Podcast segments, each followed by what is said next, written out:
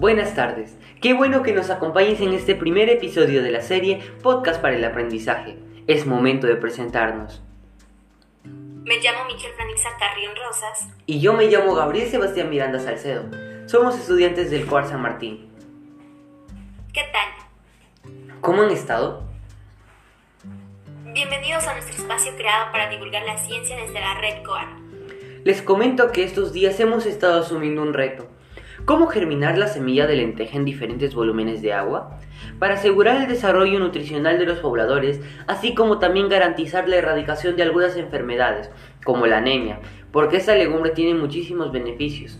Por ello, formulamos diversas preguntas sobre el poder germinativo. Así que en este primer episodio del podcast comentaremos nuestros resultados e experiencia. ¿Sabías que los egipcios consideraban a la lenteja como un alimento básico para su dieta. Según Alija, un chef que se centra mucho en los tipos de semillas, nos dice que el origen de la lenteja no está muy claro, pero se han encontrado restos de esta legumbre en excavaciones llevadas a cabo en Siria, que datan de hace más de mil años. Por ello, consideramos a la lenteja un alimento que cuenta con suficiente valor nutricional para el desarrollo y crecimiento de los pobladores, ya que esta cuenta con fibra que ayuda a mejorar y regular el sistema digestivo, hierro, que es muy importante especialmente para los niños, evitando que tengan anemia y no sean capaces de rendir correctamente en sus escuelas, entre otros más. Por ende, este reto contribuirá a la seguridad nutricional de los pobladores de nuestra región. ¿Sabías que la lenteja, conocida también por su nombre científico, Lens culinaris, es una de las legumbres más sembradas, especialmente en Santiago de Chuco, que está situado en Perú, y se produce casi 246 hectáreas. Además, su cultivo no es muy complejo, solo es necesario que tenga sus cuidados requeridos.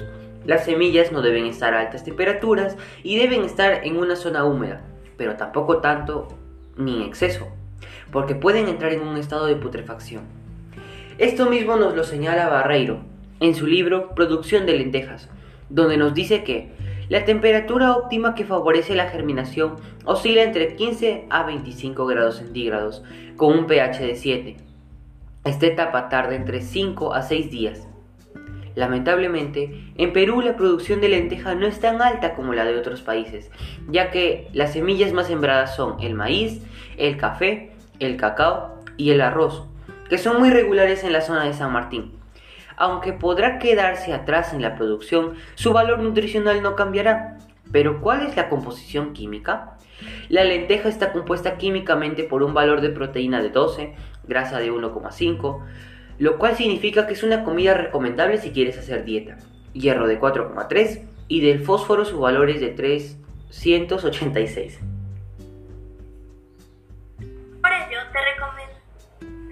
Que asumir este reto fue un poco complejo para nosotros, mucho más por la distancia, puesto que tuvimos que seleccionar nuestra variable de estudio y plantear nuestra pregunta de investigación, verificando que sea pertinente y viable.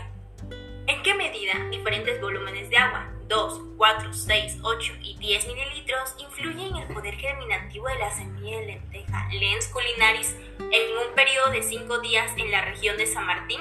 Durante la época de primavera, todo un reto para nosotros. El objetivo de exponer a las semillas a los diferentes volúmenes de agua era averiguar si la semilla tendría resistencia o se adaptaría a grandes cantidades de agua, pero en este caso, nuestras semillas que expusimos a los volúmenes de 6, 8 y 10 mililitros no tuvieron un buen desarrollo, pero ¿la época de invierno influyó en su crecimiento?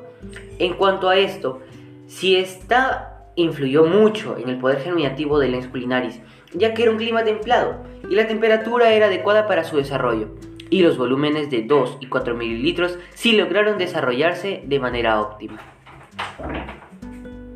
A producto de nuestra investigación, que tuvo una duración de 7 días, 2 días de planificación e identificación de las variables, y nuestra pregunta de investigación y 5 días de experimentación, podemos afirmar que entre más alto sea el volumen de agua sometido, afectará de manera negativa al crecimiento y desarrollo de la lenteja Lens culinaris en la zona de San Martín durante la época de primavera, siendo esta la temperatura de 29 grados centígrados. Ello se debió más por los diferentes volúmenes de agua que por la misma temperatura. Asimismo, la germinación pudo haber sido influenciada por la intensidad lumínica. Por ello sugerimos que es de suma importancia seguir realizando trabajos de investigación relacionados a la germinación de semillas, ya sea la lenteja, entre otras, porque como bien sabemos, nuestro país está en proceso de querer implementar una estrategia semillera, consiguiendo así semillas certificadas asegurando la alimentación para todos los peruanos, de acá a un futuro, si es que llegamos a tener una gran catástrofe.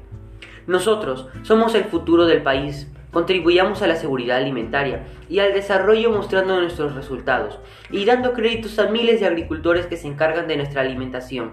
Juntos podemos hacerlo. Bueno, llegó momento de despedirnos.